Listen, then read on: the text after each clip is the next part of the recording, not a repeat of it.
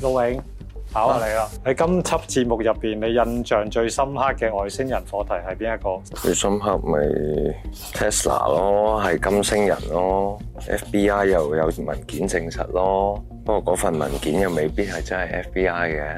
應該呢個噶啦。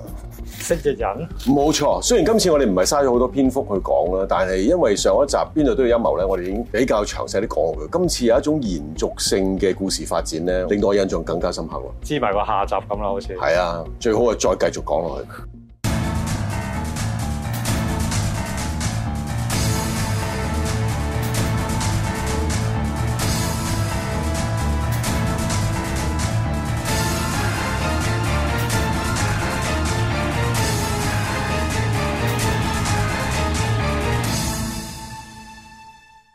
子成，點啊，陸永？記唔記得我同你講過，我係即係外星文明研究嘅叛徒？點會唔記得啊？你開始已經同我講噶啦，所以我成日都覺得你好勁啊！我我我就因為咁樣非常敬重你，因為你對 UFO 嘅知識比我多好多嘛。只係一個叛徒啫。我 UFO 嘅知識呢，如果真係要計學歷，我諗係 N 班。而我今日請到香港 UFO 界殿堂級人物，嗯真係可以話係校長級。佢係香港飛碟學會嘅會長阿 Moon 姐。温姐，歡迎你。 Moon 姐你好，你好 Moon 姐，我曾經去參與過你啲會議嘅，認唔認得我？哦，你去過邊一屆啊梗？係唔認得啦，好幾屆㗎啦，都唔知唔知係咪你定係你有同事啊？因為可能某一屆見咗我去咗咧，下一屆邀請我講嘢添啊！我我記得啊講咩黐線，我梗係唔得啦，我唔得我啦哦推 咗。梗係啦，未夠道行咁有咩嗱，資而格家好講夠道行噶啦，梗係啦，因為今日有機會同你長談，咁啊增進少少，下屆揾佢講㗎啦。 係啊，喂，跟你學嘢，温姐，俾啲機會我哋了解温姐先好係嘛？點解會創到一個？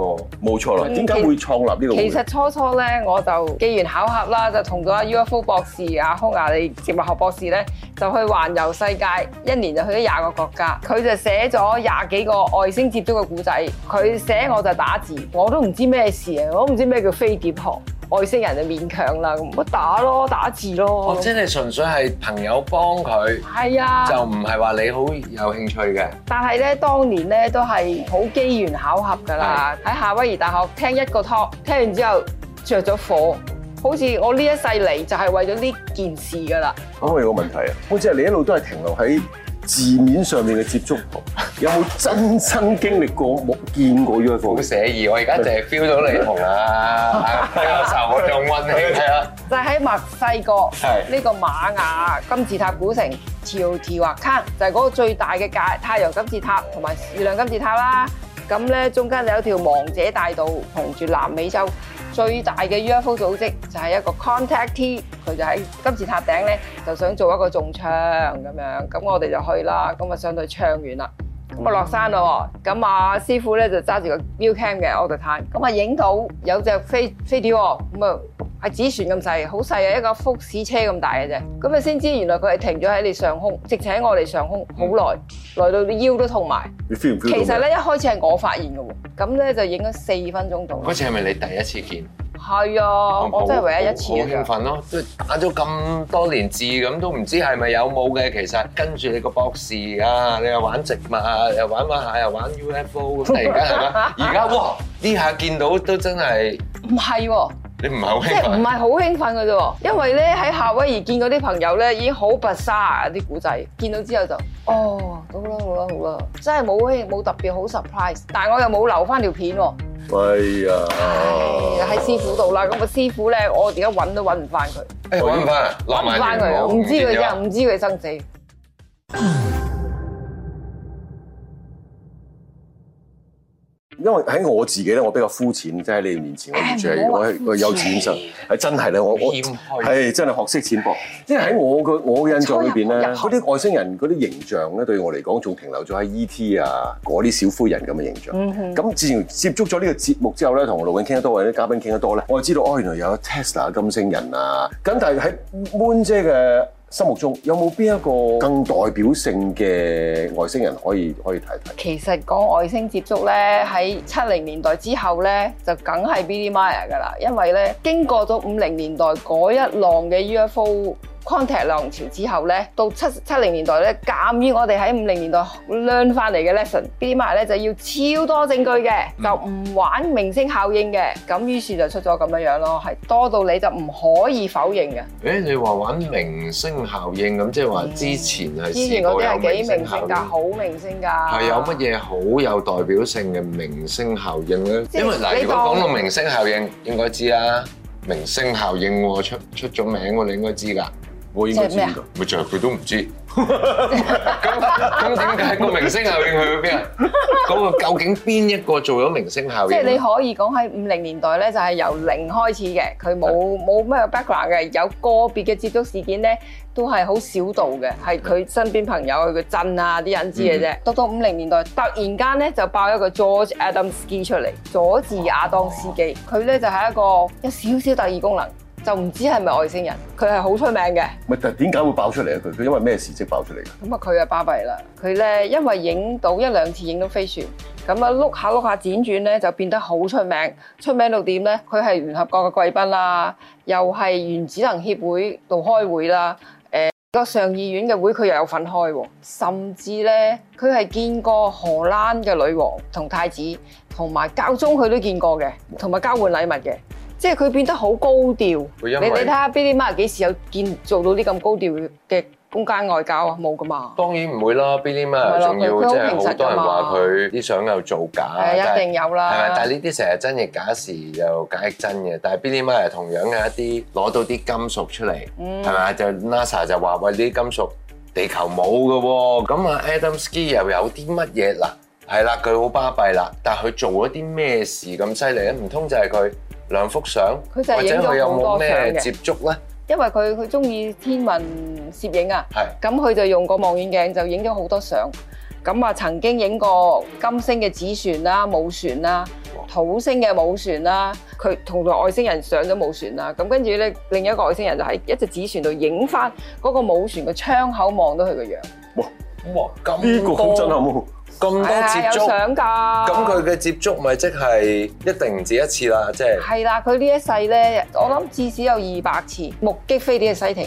咁如果接觸咧，佢都接觸咗廿五次㗎，係誒啊咁，同我哋個朋友差唔多咯喎，有得 揮我哋有個喎。朋友 每一日都見嘅，差唔多咁啊嘅由一兩年前開始見都七百零次㗎啦，我前咁佢一定影咗好多㗎啦佢，叫 Taki 真影。係啊都會有，好誒好，我陣間俾卡片你。好好好好，我俾佢電話你度嗯，其實官姐，你講過咁多 Adamski 嘅威水史咧，咁但係其實佢咁多外國政要啊，咁樣大會議又揾佢，即係證明所有即係好多有份量嘅人都即係真㗎係咯，就支持佢嘅咯其你喎。呢個實就係當真嘅啦其時咧，呢啲十蚊雞嘅民間 UFO 議會，即係我哋搞嘅當時初初搞嗰啲咁咧，前嗰排坐咧兩行咧都係誒、呃、軍部嘅人同埋科學家，咁佢哋問嘅問題係好純真、好基本咁樣問一個小學生都問嘅嘢，真係有個社會影響喺度㗎。係啦，而家就冇啦，係咪？而家就收起晒，唔存在嘅，你講都係黐線嘅咁啊樣喂，㗎咁嘛即係佢其實 Adamski 係係歷史上面最權威嘅一個 UFO 專家嚟嘅咯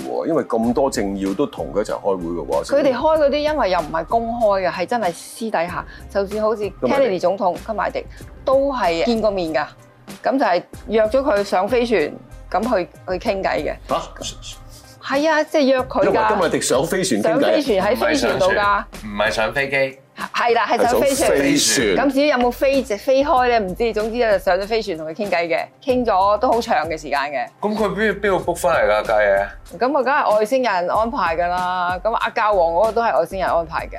即係教皇又係上咗飛船啊！你講緊交佢往就見冇，交往咧就係阿 Adamski 喺度側門度咁樣入，但係佢入去嗰陣時係有證人嘅，阿教皇俾咗金章佢，阿 Adamski 就俾咗個外星禮物俾佢嘅。哇！咁當 時即係 Adamski 係變咗人類同外星人嘅一個橋梁喎，佢係啊溝係啊通佢淨中間人咁滯喎。係啊係啊， Adamski 同過好多政府嘅政要誒，即係開過好多會啦。呢啲會全部都係唔公開嘅會議係啊啊嘛。係啊係啊係啊。咁但係有冇一啲公開嘅啲譬如大嘅機構啊，有份量嘅人物公開撐過 Adamski 咧？係啊，咁啊就當然都有好多啦，佢影咗好多相啦。咁誒、呃，當年咧要做鑑證噶嗯嘛，咁啊喺柯達度做咗好多年嘅拍攝嘅專家咧，咁啊檢驗過佢所有嘅相咧，都話全部都係冇造假嘅。即係揾唔出係造假嘅證據嘅。另外仲有咧丹麥嘅空軍少校。叫做 Hans Pedersen，佢自己都研究少少 UFO 嘅，都一樣話佢嘅所有嘅嘢都係好真，同埋佢亦都證實佢嘅人格，佢係唔俾錢買收買唔到㗎。佢話。另外咧，仲有一個咧就係、西德人。就叫做 Her Cow Vet，咁啊佢自己都係研究 UFO，佢都整下 UFO 嘅。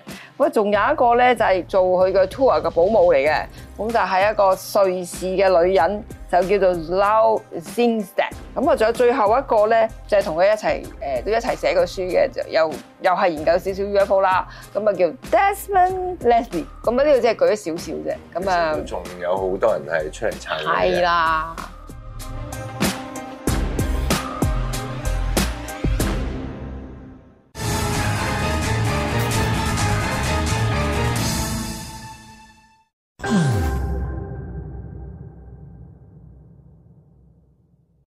好，我哋每隻人，我哋繼續啊講下 Adam Ski 呢個人啦。頭先你講過咧，佢已經接觸過 UFO 二十五次㗎啦。係啊。咁不如講翻佢第一次嘅呢個接觸事件先啦。第一次嘅涉足事件咧，其實咧就係之前咧就有兩次西停，咁佢就見到成三十二個隊形嘅飛碟啦，咁再一次咧就係見到只飛碟啾一聲飛走。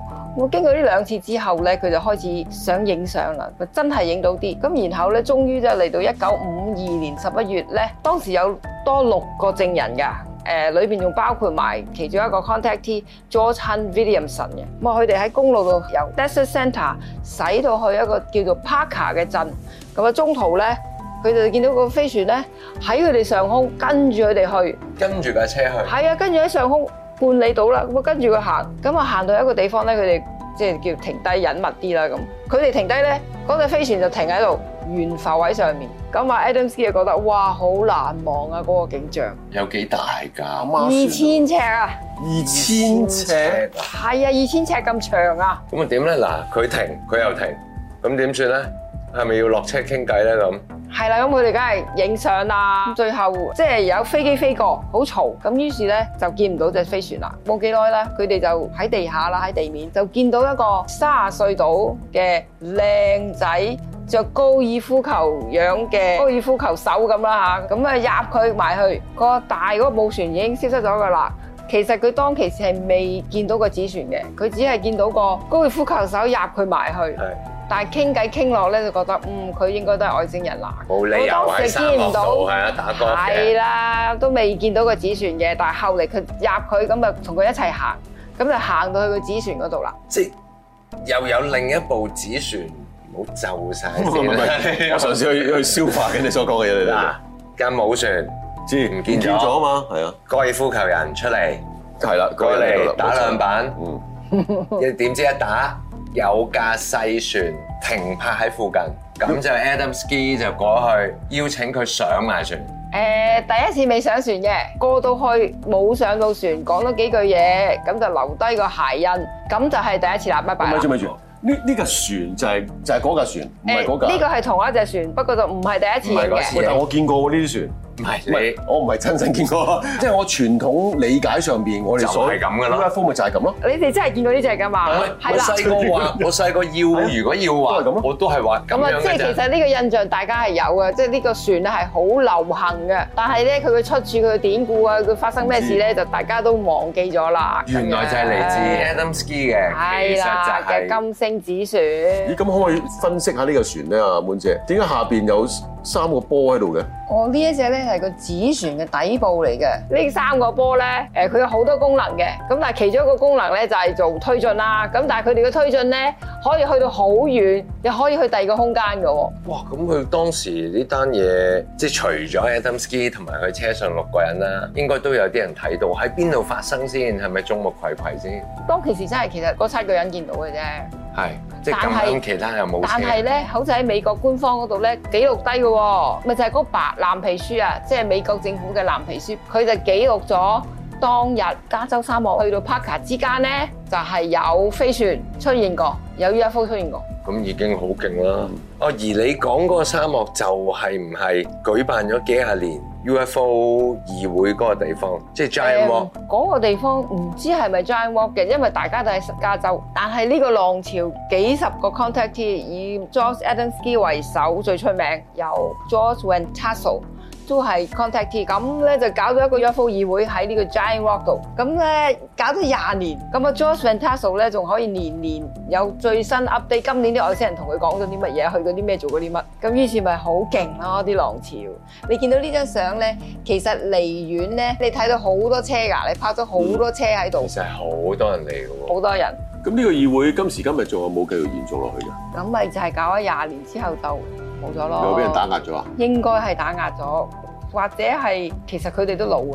Adamski 都係嗯六幾年就瓜咗老襯啦。哇！哦咁呢啲會即係如果咁多人嚟對外星文化有興趣，會唔會有外星人都喺 度一講緊齊佢哋參加咧？喎會唔會係係啊，佢似地球人噶嘛，咁個運喺裏邊你都唔知噶好似北嘛。歐人我哋咪講過嘅。係。啦，咁咧就 George Adamski 個 contactee 其中一個金星人咧，就懷疑咧就係呢一個啦，就喺度嘅。係咪呢個啊？係啦，你咪帶呢張相個咧俾就我嚟係睇 Adamski 畫嘅，畫佢係咁樣樣嘅，即其係真實係一係個全靚身靚相。女女咁。而出現嗰個咧就係呢個。咦，都有啲似像樣似似喎。地，因為外星人咧好多時咧有啲似 Grace 同埋人類嘅混合咁啊，呢呢度闊啲嘅。其實但係都好似人，咁點解要咁懷疑呢一個零零舍舍佢嗱就佢係一外就星人咧咧？，佢有好勁嘅心靈感應，好勁嘅磁場，你埋到佢身邊，你感覺到好另類嘅。哦咁、當然仲有好多其他典故啦。嗱，你睇佢隻眼啦，即係個呢個位咧，係都係好唔同樣咯。下三百咯。咁同埋呢度咧有個 Rich，啊呢個又真係喎，啊，不過好少延續上去嘅喎。你見到佢係啊個鼻骨咧係生到上天靈蓋，呢個係有啲特別喎，即係鼻骨喺嗰度先完。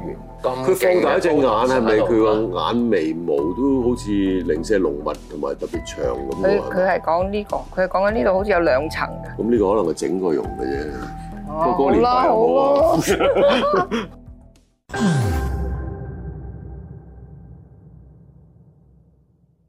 頭先你講過 Adamski 咧，見到個外星人遠遠向佢招手啦。除咗即係面對面見到佢之外咧，佢仲後尾留低咗啲腳印喺度喎。係啊，佢講咗幾個信息之後咧，就踩咗三 pair 腳印，咁就同佢講咧，嗱呢、個六個腳印裏邊咧係技術性嘅嘢，係硬兜兜嘅嘢，就唔係靈性啊 V 揾揾嘢嚟嘅咁，即係佢就係俾咗一個咁嘅方向啫。嗰個高爾夫球都係兩隻腳噶嘛， 你 Dạ. 應該高 係。夫球啦，咁其實即係有三組呢個咁嘅圖案，係咪三咧？組唔同樣嘅，嗯三組都唔同樣，係因為力你度唔睇。同。誒呢個又係咩？呢個其實佢呢個係好細一個腳印裏邊嘅一小忽嚟嘅咋，哇！即係頭先嗰個就係大腳印全貌，呢個呢就個就係大腳全埋左右腳，係咪咁嘅意思啊？係啦類似係嘅啦，左咁啊裏邊同嗱右就係呢一忽啦，嗱呢一忽將佢再煲大，嗰忽但係佢啲細腳印細忽啊係但喎。係佢咧。對鞋有咁多印嘅，其實咧嗰啲文字啊，就係好象形啊！你見唔見啊？呢其實呢一個咧就羅茲威爾嘅象形文字，羅茲威爾啊，係啦，呢個係羅茲威爾。係之前嗰兩個咧就我識阿當斯喎基。如果係 Adam Ski 嘅煩啦，你又俾啲信息我，但係我真係解唔到喎。哦點樣詮釋你有冇講？佢係咯佢就係話咧，呢啲係硬兜兜嘅信息，咁啊你自己再解啦咁。咁輾轉喺坊間就啊，咁啊抄咯係，啲人研就究研究啦咯。咁啊有個南非工程師咧，又真係拆解到佢咧，就係做咗一個反重力嘅裝置。哦，即係一個其實係一個 UFO 嘅設計圖，反重力裝置啊嘛，係咪係啦即係即係完 anti-gravity，係完啦成咗呢一個 product 出嚟佢嘅做咗個裝置嘅。其實會唔會有少少類似呢一樣嘢？ OK 嗱，我睇呢個咧就想講 plasma，即係等係電視離嚟嘅喎等離子。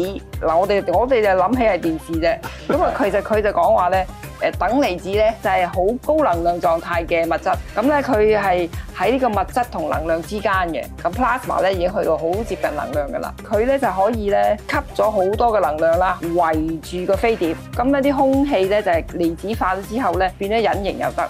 誒唔隱形就好容易操控嘅啫。咁個工程師即係你話佢真係研究咗啦。嗱，首先呢位工程師都要好相信外星文明先得。如果唔係，佢唔會白白走去，即係誒哎等我嚟拆解你佢又先。哎真係好發燒咁拆，拆到本咧，佢有啲位卡住咗，有啲係神秘人物就走嚟幫佢提點佢嘅，講一啲咧好好核心就令到佢拆解到嘅。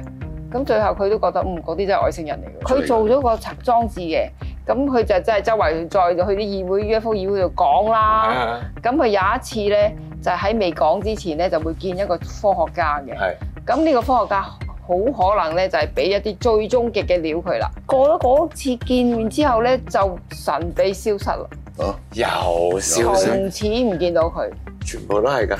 係啊，好有陰越謀早喎呢個期咧話啄咧就啄得好明顯㗎，而家咧就玩煙幕啫，俾啲假嘅信息。你網上炒佢都係咁嘅，人咧你炒出嚟啲書咧全部都係十本有九本係冇用嘅。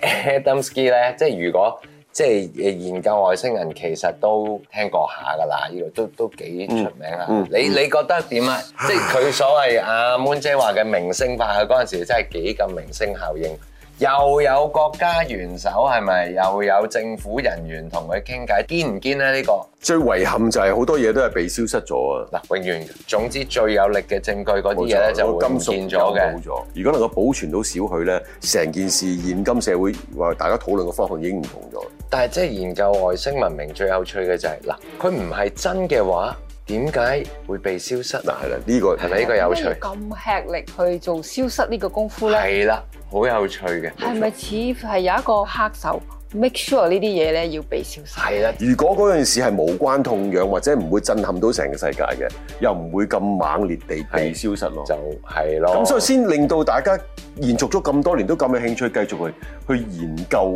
或者探討外星人文化。但係又換句話講喎，即係一啲即係誒唔支持啲説法嘅朋友咧，亦都可以話你次次就係又話有證據攞唔翻出嚟，又話被消失咯。啊咁講又得嘅喎。冇錯，嗱，我哋就咁睇，我哋睇下今次又睇下啲網民點樣睇啊，冇嘢睇嘅。係冇嘅喎。因為好特別㗎，即係大部分關於 Adamski 嘅片啊或者留言咧都冇冇嘅喎，佢係唯一一個喎，你 b i l 係都好多人講，好多人講非常啦，好似因為被消佢已失經被咗。消失到咧，喺大家心目中咧都冇嘢講啦。人類嘅外星人嘅接觸事件同埋佢哋帶出嚟嘅外星信息咧，呢一 part 咧就係整個政府啦吓，係最需要啄走嘅。哇咁所以咧就係冇咗咯，消失咗咯。咁即係可能我哋地球人接觸外星人嘅歷史呢個演進咧，可能要靠一班權利咁樣去好好記錄低喎。如果唔係你話而家係咪 Adamski